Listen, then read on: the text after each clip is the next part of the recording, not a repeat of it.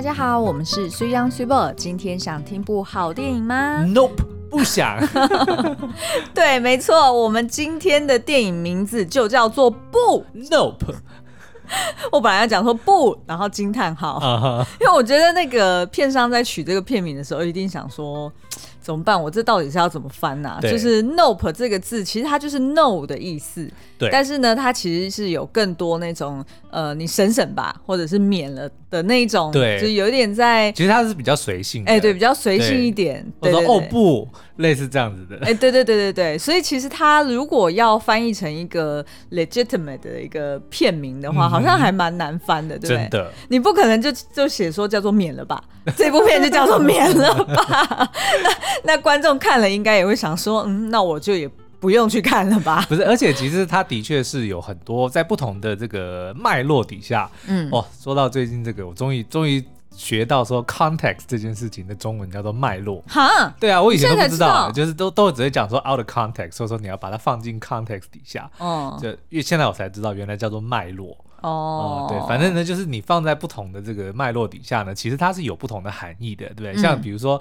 可能一般呃，你在人家问你说哦，那你今天是有要去上班吗？有要去上学吗？嗯、那如果你一般的回答可能就是 no，对。嗯、但是如果是比较随性、比较有个性的话，你会讲说 nope，然后但是可能后面会再另外接一个说 nope，I'm not。然后说，我可能说我今天要出去玩，对对，就他比他比较不是这么正式的一个拒绝的东西，而是反而是带有一些个性的回复啦。好哦，那所以呢，今天在我们的节目里，我们会先介绍一下这部电影到底在讲什么，为什么片名要叫做 Nope？对，然后以及呢，它背后所带来的。就是隐含跟深意是什么？嗯、因为其实呢，这个编导 Jordan Peele 他的作品一向以来都是那种含有非常多的影射，对，然后你会觉得他看起来像是一个寓言故事。如果没有一些呃文化的 context 文化的脉络，对，你有可能是会看不懂的哟。嗯、对，那呃举例来说，譬如说他二零一七年的《逃出绝命镇》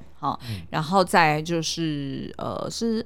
一九还一八年的那个，你说后来那部吗？两千年的我们，我们好像是两千年，是两千年的片，呃不，二零二零年，sorry。对啊，是，我是想说哪有那么久远以前呐、啊？因为我还印象中那一部是是我写的吗？影评好像是，好像是，对对对对对对，所以我要特别引用 一下。好，那所以呃。这样子讲完这两部片，大家应该就有印象。哎，他的作品风格大概是如此哦，嗯、都是片名呢简短有力。嗯，Get out，滚，对不对？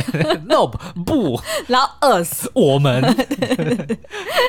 对，那所以呢，呃，他的特色就是他会把这些呃社会议题。跟一些他想要藏的一些、嗯、呃核心价值，他就放在这些隐喻里面。那当然，他得要加上一些娱乐效果嘛，所以就是有时候会有一些呃恐怖悬疑的包装，那有时候又有一些黑色幽默，嗯、对不对？好，那、哦、黑色幽默又一语双关哦，对，因为他就暗藏了很多从黑人的观点去看很多的。哦，哦，我我真的没有想那么多。OK OK，好，我觉得现在很多那种政治正确的。嗯的的语汇，对，让我觉得有一点疲惫。哦，真的有点走到太极端的时候，觉得自己用字遣词都特别的小心，小心觉得。真的很累。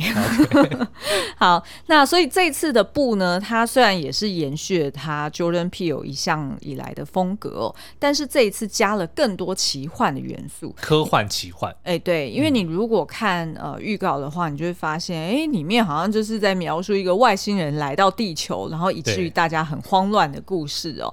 那其实呢，表面上看起来是这样，但事实上呢，它里面其实是有非常多的映射，然后以及 Jordan Peele 他。是在疫情期间写下并且指导这个故事，嗯、所以其实呃想当然想当然尔，这个疫情对他的这个故事影响很深刻哦。那所以呢，我们就先请苏阳介绍一下这个故事到底在讲什么，接着呢，我们就会来直接深度解析到底这部电影它。凑齐了这么多莫名其妙的元素，他到底是想要表达什么？因为这部电影真的是比较不呃，跟他的前面两部作品虽然都一样，有很多这种隐喻跟深意藏在里面哦，但是呢，它的这个娱乐性的确好像是跟这个前面的作品比较不一样。对，就甚至说你你必须要呃咀嚼再三，你才能够慢慢。感受到哦，原来他的这些元素或他的这些隐喻是这个意思哦。嗯、好，那这这个布的故事呢，就叙述哦，有一对专门在这个饲养供好莱坞拍摄的马场长大的兄妹哦，就他们家祖传的一个马场的马呢，就是专门给好莱坞拍摄电影用的哦。那在他的这个爸爸在意外过世之后呢，他们两兄妹就要试图维持这个日渐萧条的马场的生计，就要想办法让他们这个能够呃维持经营下去啦。那但是呢，某一天开始。哦，这个马场所在的这个偏僻的峡谷里面，陆续发生了一些神秘又离奇的事件哦，甚至呢，他们的马匹还一一的失踪。嗯，然后他哥哥有一天就曾经目睹了发生什么事情，嗯、原来呢，其实就是有一个像飞碟一样的东西躲在他们家。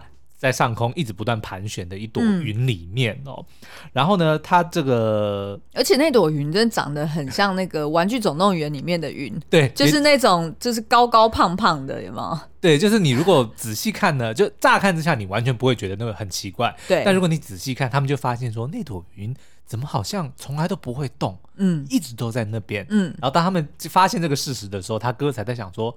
这么一说，好像的确是我过去六年六六个月以来，嗯、我好像每天都在看着同一朵云。但是说实在，你会记得，除非说它的形状特别不一样。对，其实你完全不会记得说你今天看这个云跟你昨天看的云有什么不一样。而且大部分时候大家应该都没有抬头看天空吧？对，因为白天都在上班工作，你意思都是盯着电脑，要不然就盯着手机看，怎么可能抬头看天空呢？是、嗯、啊，反正呢，这个哥哥在发现这个说哦，在曾经目睹了这个真实的现象之后呢，他就怀疑这一切呢都是躲在云里面的一个不明飞行物体。嗯，所以他的妹妹呢就就就想到了一个。idea 说，哎，如果我能够把我们能够拍下这个画面的话，我们就能够翻红，我们就能够爆红，嗯、然后就可以拯救挽回挽救这个我们的这个祖传的事业哦。嗯、所以他们就想办法开始收集证据，认为这个能够帮助他们翻身。嗯，但是呢，除了这个是基本的剧情线之外，这个电影呢还另外藏了很多，你乍看之下会觉得，哎，它这些剧情线到底有什么？有点莫名其妙，对，有有点有点 很奇怪的这个。对。的的剧情哦，比如说他在讲说哦，二十五年前曾经有一只失控杀了人的黑猩猩，嗯，然后呢，接着呢又回到现代，有一个这个西部主题的游乐园，嗯，然后还有一个就是会卖命想要拍下最好镜头的疯狂摄影师等等的，嗯，所以让你乍看之下，哎，好像说这些元素。都彼此互不关联，嗯，可是其实呢，都是暗有深意在里面的。嗯，好，那所以这部电影它到底想要讲什么呢？其实我一开始，嗯、呃，就是我们呃昨天刚看完试片，就。在车上讨论的时候，那时候我直觉认定说，它应该又是像以前一样，嗯、想要讲的是有关恐惧。对。然后呃，我就跟苏央讨论说，哦，那例如说，哦，恐惧的不同的面貌，嗯、呃，例如这一开始长得很像是飞碟一样的这个飞行船，对。然后后来它又变成另外一种生物，那它会变换它的形形体，对。然后让人们看到它的时候感觉更害怕。那人们在看见不明所以的东西的时候，会有一种恐惧感。嗯，那面对恐惧的时候，你有些时候可能是直接逃避，对，就如同他这个妹妹一样。那有些人呢，可能是想说，哦，那我要留下来拍摄他，然后可以赚钱，嗯、就如同后来这对兄妹也决定这样做。对，那也有一些人是会决定说，哦，那我要利用他，呃，另外再去就是吸引一群人来看，嗯、就例如刚刚的，就是刚刚说那个游乐园的这个园长哦。所以其实每个人在面对恐惧的时候有不同的反应，所以我那时候乍看完这故事，我就觉得，哦，他应该又是在讲，又是在讲怎么面对这种霸凌者或者面对恐惧，所以应该就这样了。结果没想到苏央就做了一下功课，然后我们也就是讨论一下剧情，结果发现他不只是要讲恐惧，嗯，那所以要不要分享一下？就是。导演自己本人出来解析，好，就是自己解析自己的电影，因为他可能怕大家看不懂。因为这部片的确是，呃，他应该是说他以往的作品呢，就常常每次只要出来，就会发现，就会出现一堆人开始去解析，嗯，甚至他的《逃出绝命镇》，我在做功课的时候还发现说，在 UCLA 就是洛杉矶大学里面，还有一堂课专门在解析。逃出绝命镇里面的隐藏的意涵，哇，就是他他已经是有一个这样子的这个呃，怎么讲？他的他的这个他的地位跟经典的代表程度是到了到了一个层级了，应该是说他有一个这样子的 reputation，嗯。一下突然忘记那个字，没关系，呃，就是有这样子的一个声誉吗？嗯、还是说他为人所知，就是他的特色？反正就是他的作品呢，一定没有表面上的这么容易。然后我印象中，其实我们看过 Jordan Peele，好像是。接受 Vogue 还是哪一个杂志的采访，嗯、然后他就曾经拍过一个影片，他自己他自己解析他自己的呃，应该是逃出绝命镇吧，是不是？然后他就是在上面回答所有网友的蓝色窗帘的问题。嗯、你还记得那支影片吗？然后他就是一个一个去破解，然后破解完之后就讲说，大家实在是想太多了。好，那所以呢，他这一次呢，就是有接受不同的这个媒体访问哦。那我们找到一篇，他是被这个 GQ 杂志的访谈里面呢。他说：“不，这部电影他真正想要表达的呢，是人们跟奇观的关系。什么叫做奇观呢？嗯、这个奇观其实是一个很难翻译的字哦，它的呃英文叫做 spectacle。”嗯，那这个 spectacle 呢，当然就是一个很壮观，或者说是一个很吸引人的东西哦。所以，比如说我们以往可能在以前的马戏团里面会有所谓的怪胎秀、嗯、freak show，这个其实就是一个一个 spectacle，嗯，或者说一个非常这个，或者是魔术表演，其实也是，对，其实就是一个光鲜，就是绚绚丽夺目的一件令人叹为观止的一个事件哦，嗯、都可以叫做一个奇观哦。嗯，那呃，甚至比如说世界各地常常会传出的这个。呃，飞碟目击，所以，比如说某个地方传出有飞碟，或者某个地方有传出水怪，就有一群人蜂拥而至，就想要去看这些东西，都能够叫做奇观。嗯，嗯，或者是有很多那种。就是在种种稻啊，或者种小麦，然后动不动就是有、oh, circle，对对对，就是也那种也算是一种奇观，基本上就是会引起人们关注、好奇，甚至是不认同的反常事件哦。嗯、那所以除了我们刚刚提到的这些可能是哦超自然的现象之外，还有很多的新闻事件啊。对，像你看这一次的电影里面，他的男主角的名字叫做 O.J.，、嗯、他是 Ortis Junior，就是小欧、嗯、小欧提斯，对，但他的这个缩写就变成 O.J.，嗯，那可是为什么要叫 O？O.J. 呢？讲到 O.J.，美国人一定想到是谁？O.J. Simpson。对啊，就是一个非常有名的这个美国前职业美式足球员哦。嗯、他他的这个职业非常的厉害，就他是一个很强的球员。对，但他最广为人知的，其实他曾经被指控谋杀了他的太太。对，那这个官司呢，后来就缠讼的非常的久哦。嗯，那这整个审判的过程呢，也变成了轰动全美的，几乎变成像是一个呃，就是一个奇观。就大家都是争相的想要去报道那些八卦呀，或者说把它变成一些。那这次那个谁跟谁那个什么什么世纪审判婚姻的哦，对对对，Johnny and Amber 哦，对对对，其实其实某方面对，就这些东西呢，你也能够说它就是一个奇观，就大家都会很好奇，会不断的想要关注的的一件事件哦。嗯，所以其实 Jordan Peele 说这部电影呢，就是想要探讨人们跟这个奇观之间的关系，就是人们他认为说人们是有一种。呃，无法去抗拒奇观，就是你当这种事情发生的时候，你就会非常的好奇。对对，比如说有这种新闻，你一定第一个想要看，对不对？对，你一定去点击它，然后你一定、嗯、你一定就基本上就是流量密码的的一个概念，就有一点类似像就是在如果大家去看。看电影就会发现，说一开始这个男女主角就是这一对兄妹，嗯、他们就想要装监视系统嘛。对。那所以他们就去那种就是类似像特利屋的这个店里面去买，然后就被店员发现他们有要架架设这些监视系统。嗯、结果呢，这个店员还非常的鸡婆，就说：“哎、欸，要不要我顺便帮你们监测？”对。意思就是说，哎、欸，我可以还远端连线哦，嗯、就是你们没有在看的时候，我也可以帮你顺便看哦。就是其实会很想要知道说，哎、欸，别人在干嘛，一窥别人的秘密。对对对对，那可是呢，在过去三年，其实全世界都被一种或者说一个特定的奇观给绑架了，是什么呢？就是疫情。嗯，没错。嗯嗯，因为呃，就是疫情，疫情这一次带来的不不仅仅是，譬如说它夺去了多少人的、嗯、呃健康生命，那甚至是呢，就是有非常多的阴谋论衍生出来。对，到底这个疫情是从哪里？呃，爆发出来的，嗯、然后他到底就是有哪些国家，他为什么要打那些疫苗？是不是那些疫苗其实背后也有一些？甚至还有那种什么疫苗恐惧论，就是里面还有含晶片，对然后所以他可以去等等监控你等等哦。嗯、然后这部电影呢，其实就是 Jordan Peele 他在这个封城期间哦，他所发想出来的故事，所以可想而知，这部电影基本上就是浓缩了他在这个封城期间经历的各种感受啊。嗯、那当然最明显的就是对于自由的渴望，对，因大家都一直被关在家里嘛，嗯，然后呢，他也对于这个电影产业的未来感到非常的担忧，因为没有人敢去戏院了，也没有也没有电影在在戏院上映了，然后再来就是对于比如说人类存亡的害怕，甚至是对于未知的恐惧等等哦，都融合在这部电影里面了，所以你就会看到这部电影里面有一些看似完全不相干的元素，比如说在一个偏远山谷里面的有一个幽浮生物，嗯，然后呢，有一对史上第一位电影明星的后代的黑人兄妹，嗯嗯，然后呢，有一个幼时经历过惨剧的童星，然后有一座慢慢被淘汰的西部主题乐园，然后一个很想要看到外星人的电器行员工，对，一个非常渴望拍出最佳镜头的摄影师，然后当然就是有一群想看热闹但最后却被外星人吃掉的观众，嗯，就这些东西呢，其实都是在反映 Jordan Peele 他在这一段封城期间。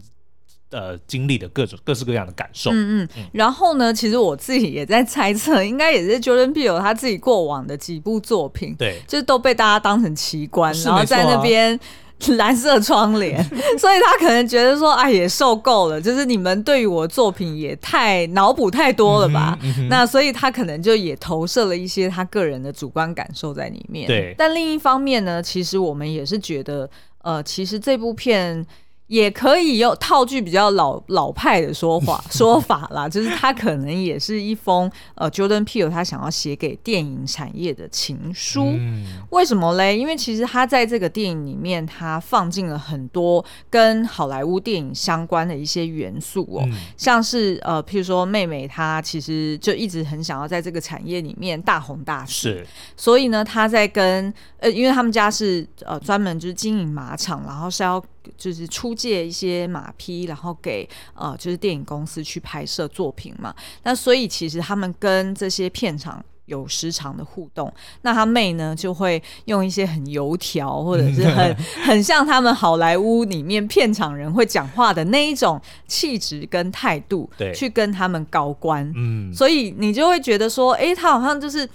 就是你乍看之下，你感觉他好像是在为他们家的马场尽很多的心力，对，然后好像是呃，就是很会做这种公关社交。但是其实呢，很多时候你到后面会发现，其实这个妹妹只不过是流于表面的在 promote 他们家的事业。嗯、对，因为他们家的这个刚刚有讲到，他是世界上第一位电影明星的后代。嗯，那这怎么说呢？因为大家可能呃，知不知道说世界上第一部电影其实呢，只是一个两秒的影片。嗯。它是呢一一个一连串的照片所拼凑起来的，但是它的这个画面是什么呢？是一个黑人骑士骑着一匹马，对，但是因为只有两秒，它就是不断的重复嘛，嗯，然后呢这一连串的会动的这个图片呢，也就变成了史上第一部电影，对，那那个主角兄妹呢，其实就是根据电影里面的设定呢，就是当初骑着马的那个黑人，所以他不只是史上第一个电影明星，他也是史上第一个特技。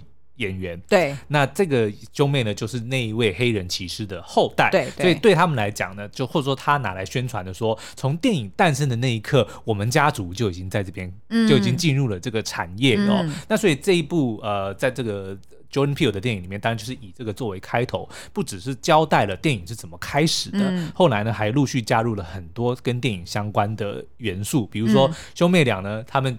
你就把他想成他是一个电影的这个拍拍电影的产业的人，嗯、对，他们就绞尽脑汁，就是原本的这个产业慢慢走下坡了，嗯，他们就要想办法绞尽脑汁，怎么样还能够。再找出更好的内容，绞尽脑汁要拍出让这个怎么叫，就是能够让他们翻身的影片。对，他们都已经穷到要去卖马了，对，就等于是要把马直接卖给隔壁的那种游乐园。嗯，所以其实他们是蛮绝望的。那在这种情况之下呢，哎，刚好出现这个外星生物，对，所以对他们来说，哎，反而是一根浮木，他要好好的警报的这个机会不放。于、嗯、是他们才决定说，就像刚刚说的，就是去买这些呃监视系统，嗯，然后希望能。能够拍到一些惊，就是惊险的，就是精彩的画面。所以买这些设备，我觉得可能也是就是要跟上时代的概念啦。嗯，对。对，他们光是有想法不够，你还在技术面上，你也要搭配出来啊。对对，对不对？然后里面还有一些，比如说有一个这个很疯狂的摄影师，就是他虽然是很知名，然后赚很多的钱，但是他呢还是会为了理想。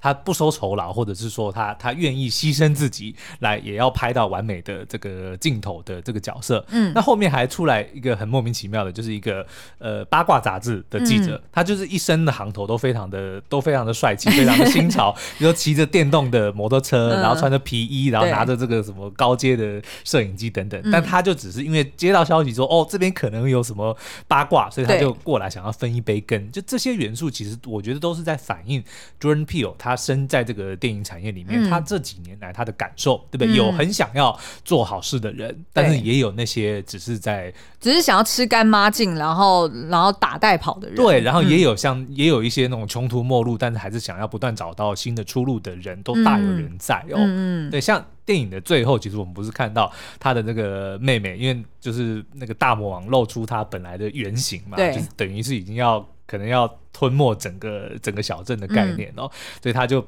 放了一个那个西部牛仔的气球上去嘛。但里面因为是氢气，嗯、所以这后来就是解释为什么当那个怪兽吃了那个气球之后会爆炸。对对。但是呢，你就看到最后一幕，他妹妹就是到了那个游乐园里面，有一个非常古老、非常原始的一个摄影器材，就是一个井。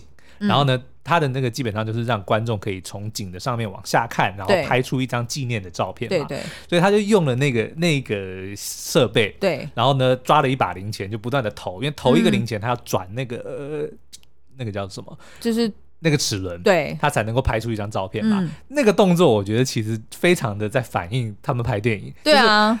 早期拍电影的确是用手去去转、啊，一来这个，啊、然后呢，他不断的投钱，就代表说你拍电影其实是很花钱。是啊，可是呢，你每次拍下的照片，大部分的时候都是不能用的。对，你看他拍了十几二十张，结果都没有拍到自己想要的镜头。嗯，但是好不容易最后那一刻的最后一张照片，才让他拍到他的那个完美的 shot。也就是说，其实一个。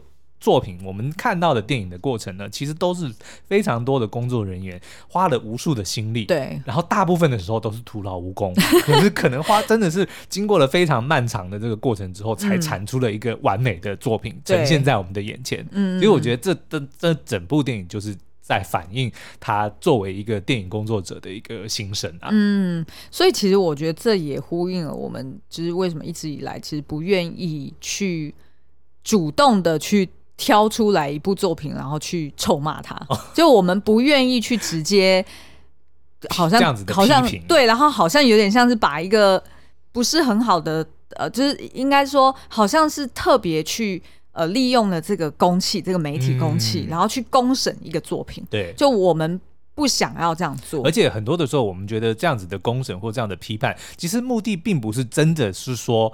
哦，这个作品多么的不好，我要骂，而是你骂的这个动作会让你吸引来更多的观众，没错，因为大家就想要听你骂嘛。对，对，因为其实，对对因为其实你知道吗？我们曾经，呃，我印象中曾经有人问过我说：“哎，你们都是在讲电影的好话，嗯、那你这样其实对于这个产业没有帮助啊？因为所有出来的东西，你都说它好棒、好乖、好厉害，嗯、那它怎么会有进步的空间呢？可是其实我们是会有建设性的一些。一些呃呃建议。建议或者是想法的，但是我们并不会把它变成是谩骂，我们并不会直接说，就我们不会用那种好像反讽或者是有点 cos 的方式，嗯、然后去去洗人家脸，因为我们觉得那个。并不是建设性的 feedback 啊，对，那个其实就只是你想要羞辱一个人或者是羞辱一个东西而已。然后很多的人呢，是因为他知道羞辱的这个过程会对啊，对啊，对啊，就是啊，就是啊，所以他其实目的也不是真的是说啊，是为了这部电影好或者说怎么样，而是因为他知道他只要做出这件事情，自己就会得到关注。所以这其实就就整个也是这部电影的，就是他把整个产业形容是一个奇观。嗯，但是如果你对于这个奇观你是采取这种剥削或者是说看好戏的情况的话，那其实对整整件事情并没有任何的帮助。对，偏偏人性就是爱看这样子。对，所以其实我们是逆人性在做影评的，你不觉得吗？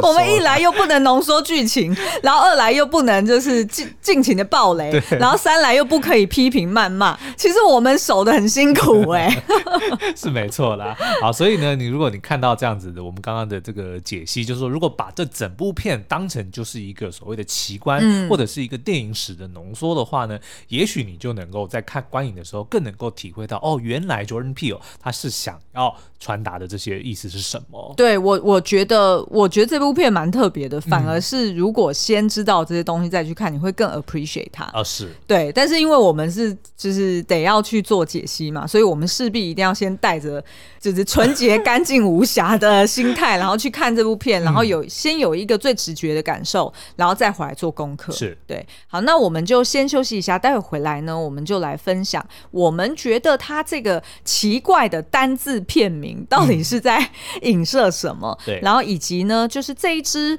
长得很像水母的，又很像飞碟的外星生物，它到底是不是在影射谁？嗯，哦，然后最后如果有时间，我们再来分享一下那个那一只杀人猩猩的争议。好。好，欢迎回来。所以，我们刚刚其实前面呢，已经稍微解释了一下这个 “nope” 它的这个字面意思是什么哦。但是呢，套在这部电影里面呢，其实它还是有一些呃深层的意涵在里面的哦。因为那个 Jordan Peele 就是曾经在一场一场这个公开的这个访问里面有讲说，他说呢，这部电影呢本身就是一场刺激的体验哦。它的英文叫做 “It's a ride”。It's a ride，就是像比如说云霄飞车啊，或者是一些那种什么游乐设施，都是叫做一个 ride 啦。嗯、那所以呢，呃，这部片的片名呢，其实是在反映观众在戏院时的想法跟感受。嗯，他说，因为很多人呢，在被告知说，哎，这是一部恐怖恐怖片的时候呢，他们第一个反应往往就是 nope，或者说啊，少来了，这一点也不恐怖，或者说这才不是恐怖片、嗯、等等的、哦。所以呢，他其实是想用这个片名，像这些人。这些自这些以为自己不爱看恐怖片的人致意，然后呢，哦、想借此来吸引他们进戏院，嗯，搞不好呢，你就会爱上这部电影。哎、欸，所以其实某种程度，它很像那个游乐园园长，你不觉得吗？对，就是他就是做了一个主题乐园，嗯、然后他就是包装的煞有其事，对，然后他在前面有有如一个主持人啊、呃，就是铺陈了许久那种悬疑感，嗯、然后最后再把真正的 spectacle 给拿出来。哎，spectacle，spectacle，spectacle。对，有些有几个这种字都特别难念，spectacle、specific，就是有很多子音的，就特别难，对，特别难念，就是把这个奇观在最后一刻搬出来了。那但是呢，有趣的是哦，这个 Peele 他自己也曾经说，因为他他以往的作品常常被很多人拿来深度解析哦，像是我们这样子，对，就是我们。对，那虽然呢，的确有不少的东西是他的本意哦，可是呢，往往还是会衍生出许多穿凿附会啊，甚至是曲。曲解的理论，嗯，比如说呢，这次他刚刚揭露片名的时候，然后比如说 哦，这是有关外星人的时候，那大家就在猜 Nope，N O P E，到底是什么意思呢？啊，这一定是缩写，嗯、啊，那会不会就是说 Not of Planet Earth，就是不属于地球，N O P E，或者是说 Not on Planet Earth，拜托不要发生在地球等等的，但是后来的完全都不是这么一回事，所以其实片名 Nope 的意思呢，那个。那个 Jordan Peele 也有在讲说，哦，没有啊，这只是哦不，这只是一部恐怖片而已，不要想太多，赶快来看。对了，就省省吧你们。对，不用再拦这个窗帘我的东西了。好，那另外呢，就是呃，这部片里面最大的一个奇观哦，嗯、就是这一只又像飞碟，然后又像水母的一只就是外星生物。对，那它呢，其实是呃后来被。这个 OJ 取名为叫做牛仔夹克，因为对对，因为他们就是有一只马就叫做牛仔夹克嘛，所以他就取他这个名字哦。然后呢，呃，他们就发现说，哎，这个牛仔夹克其实真的是不知道它到底哪里来的，然后事实上也不知道它是怎么运作的，只知道呢，它会吃呃所有的动物体，嗯，甚至人它也会吃。呃，对对对，就动物体嘛，嗯、然后甚至是呢，如果有那种什么气球人，比如说美国看起来像是人的东西，对，美国不是有那种就是充气之后，然后让它就是一消一长，一消一长，嗯、哼然后就会开始舞动的那种跳舞的气球嘛。那像那种只要会动的，它也会误以为是是可以吃的。哦、不是，所以那些那些舞动人其实不是用来用来用来让它吃的，那是要用来判断它有没有在现场，因为它在现场的时候会停电，然后那些。可是他不是也吃了吗？他以为他他，他一开始吃的是那匹假马，但是他不是也有吃到那个跳舞人？他没有吃跳舞人。哎、欸，我怎么记得有？没有没有，他是吃那只假马，然后假马上掉的旗子嘛。对不对？哦，我知道有吃假马，啊但是假马就噎到他了，因为就是 因为他的那个气管好像有点敏感，对，所以他就很讨厌旗子。哦，食道管啦，不是气管，反正基本上呢，就是他会吃那些动物，然后吃完之后呢，因为人呃人或者是这些被它一并吸上去，就是用气流把它吸上去的这些物品呢，对它可能有很多是呃无法消化的，所以它就会再把它吐出来。对，所以一开始呢，男主角的爸爸突然骑在马上就被一颗硬币给射死，是就是因为他可能刚吃饱了，然后所以就把一些就是废物再把它吐出来，嗯、然后因为从呃高空往下吐嘛，对所以就重力加速度，就连一颗硬币都可以把人给杀。就想象他是吃瓜子吐壳的概念。哎，对对 对，没错没错。嗯、那我们就会发现呢，就是这个牛仔夹克啊，它其实是呃一开始它就是像是那个就是飞碟一样飞来飞去，嗯、然后但是呢后来它其实是呃在被激怒的时候。他会把他的触手嗯给张开来，现出原形。对，然后那个触手其实很美哎，是。虽然说你说像什么，像观世音菩萨的衣服，他甚至那个时候的配乐也有改变，其实是的确有一种神圣的感觉，嗯，你不觉得吗？有有对，然后其实就跟甚至我那个时候当然讲说是像观世音菩萨，是因为比如说有很多的彩带啊、缎带，就是我们一般印象中的白色仙女下凡的白色概念。但是我后来查了一下哦，你知道其实，在那个。呃，圣约圣经里面，就是希伯来的圣经里面，其实有，哎，是希伯来圣经吗？反正就是在圣经里面曾经有形容过天使的外形哦，其实就是一个呃拥有六六对翅膀的这个一个 being 哦，它其实不是，哦、它其实不是人的形体。OK，所以它的确的确就是有有有一点在影射说，那个就是我们一般或者说以前以前的人在。认为看到天使的时候的一个形象哦，明白。但是我自己我自己看的时候，我那时候还一直就是把我自己给。困住在 Jordan Peele 一直以来，他都是在讲黑人的议题嘛，嗯、所以我本来以为那个是在讲那个什么三 K 三哦三 K 党、那个、对三 K 党，他们不是也是穿那种戴那种白色高帽，对对对，然后全身也都就是用白色的长袍把自己罩住嘛，哦、因为不能被人家复仇，不能认被认出身份，对。所以那种骑在马上的那些三 K 党，他很飘逸的模样也跟这个外星生物很像，所以我那时候就在那边想说啊。啊，就是应该又是在讲，就是被白人欺压的这件事、哦。结果 nope，对 nope，我想太多。我觉得其实应该是跟应该是跟圣经比较有关系，因为他你看电影一开始其实就引用了一句是纳鸿书里面的这个经文哦。嗯，那到后面当然这个形象我们刚刚讲的其实也很像圣经里面形容天使的形象，嗯、甚至那一位那个电器行的员工，嗯、他的名字就叫做 Angel。对啊，对，虽然是男生，嗯、对对对，对，他他的名字就叫 Angel，、嗯、所以就这些绝对不是巧合。我觉得他应该是的确是有在影射这个，就可能人类的角度去去看这样子的奇观的时候，很有可能会某些人会把它误以为那是神的，对，就被 mes mesmerize，对，对然后你可能因为你不理解他，嗯、你可能就会去帮他套一个。就是你你能够让你方便理解的哦，这是神显显灵的，这是天使对对对的一些呃显灵的现象。对，嗯、但是呢，其实 Jordan Peele 他就是用他一贯的用就是寓言的方式去描述他在现实生活中所遭遇到的一些体验哦。嗯、那他其实呢，就是把这个牛仔夹克，也就是这个外星生物体，嗯、其实是画就是实体，就是他对于疫情。实体化之后的感受，嗯、也就是说，这整支就是其实就是疫情。你要讲说，我们觉得 Jordan Peele 应该就是 一定要那么 对对对。精确，因为他的确没有出来明讲说这，哦、他只说因为这个故事是在他在疫情的期间所想出来的，所以我们以此而推论，然后再加上我们接下来的分析，嗯、我们认为其实这一个外星生物牛仔夹克呢，其实就是他。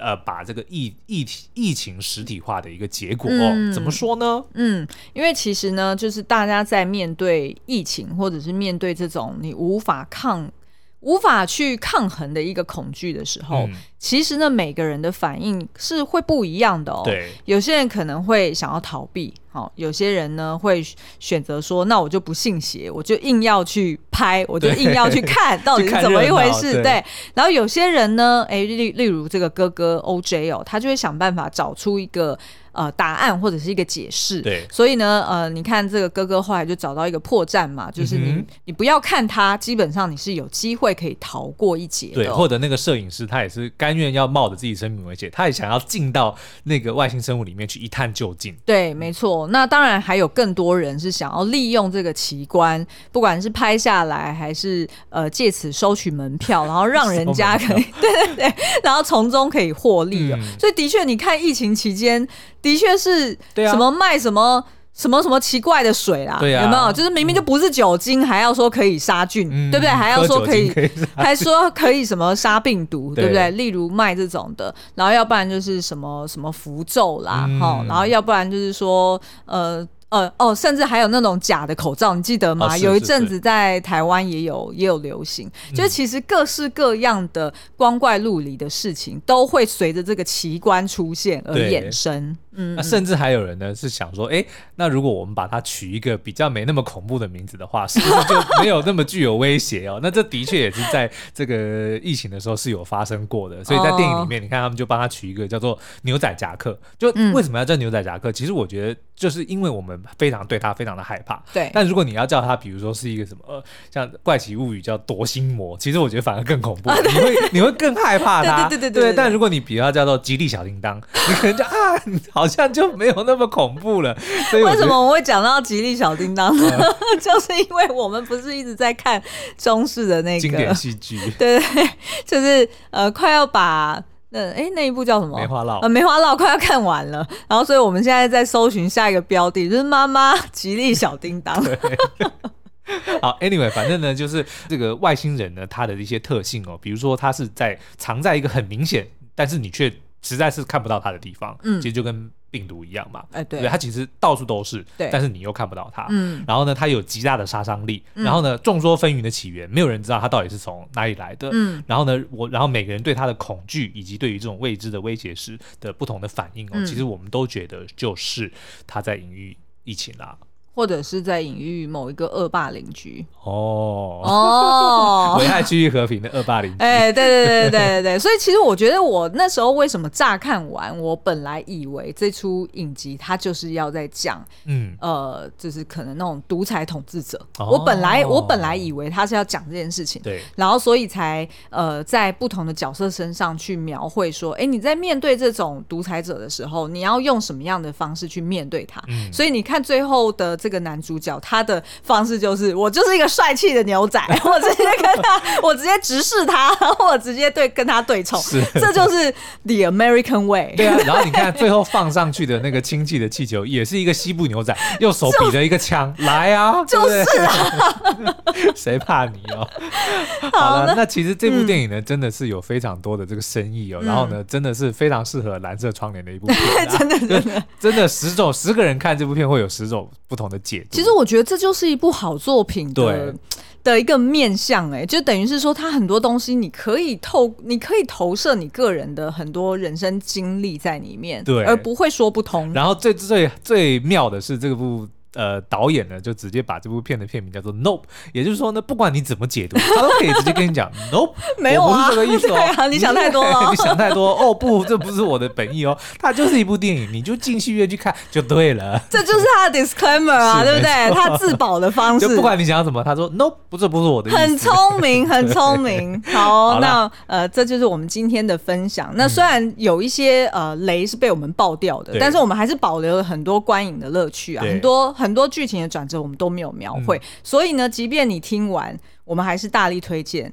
你一定要进戏院看，而且你的那个就是那叫什么观感体验应该会更好，就你更能够理解当这些元素出现的时候啊，原来它是这个意思。嗯嗯，好，那如果大家想要听这个什么杀人星星到底是不是真有其事，嗯、就可以到我们的 YouTube 影评上面来找答案喽。好哦，那今天节目就到这边喽，我们下次再见，拜拜。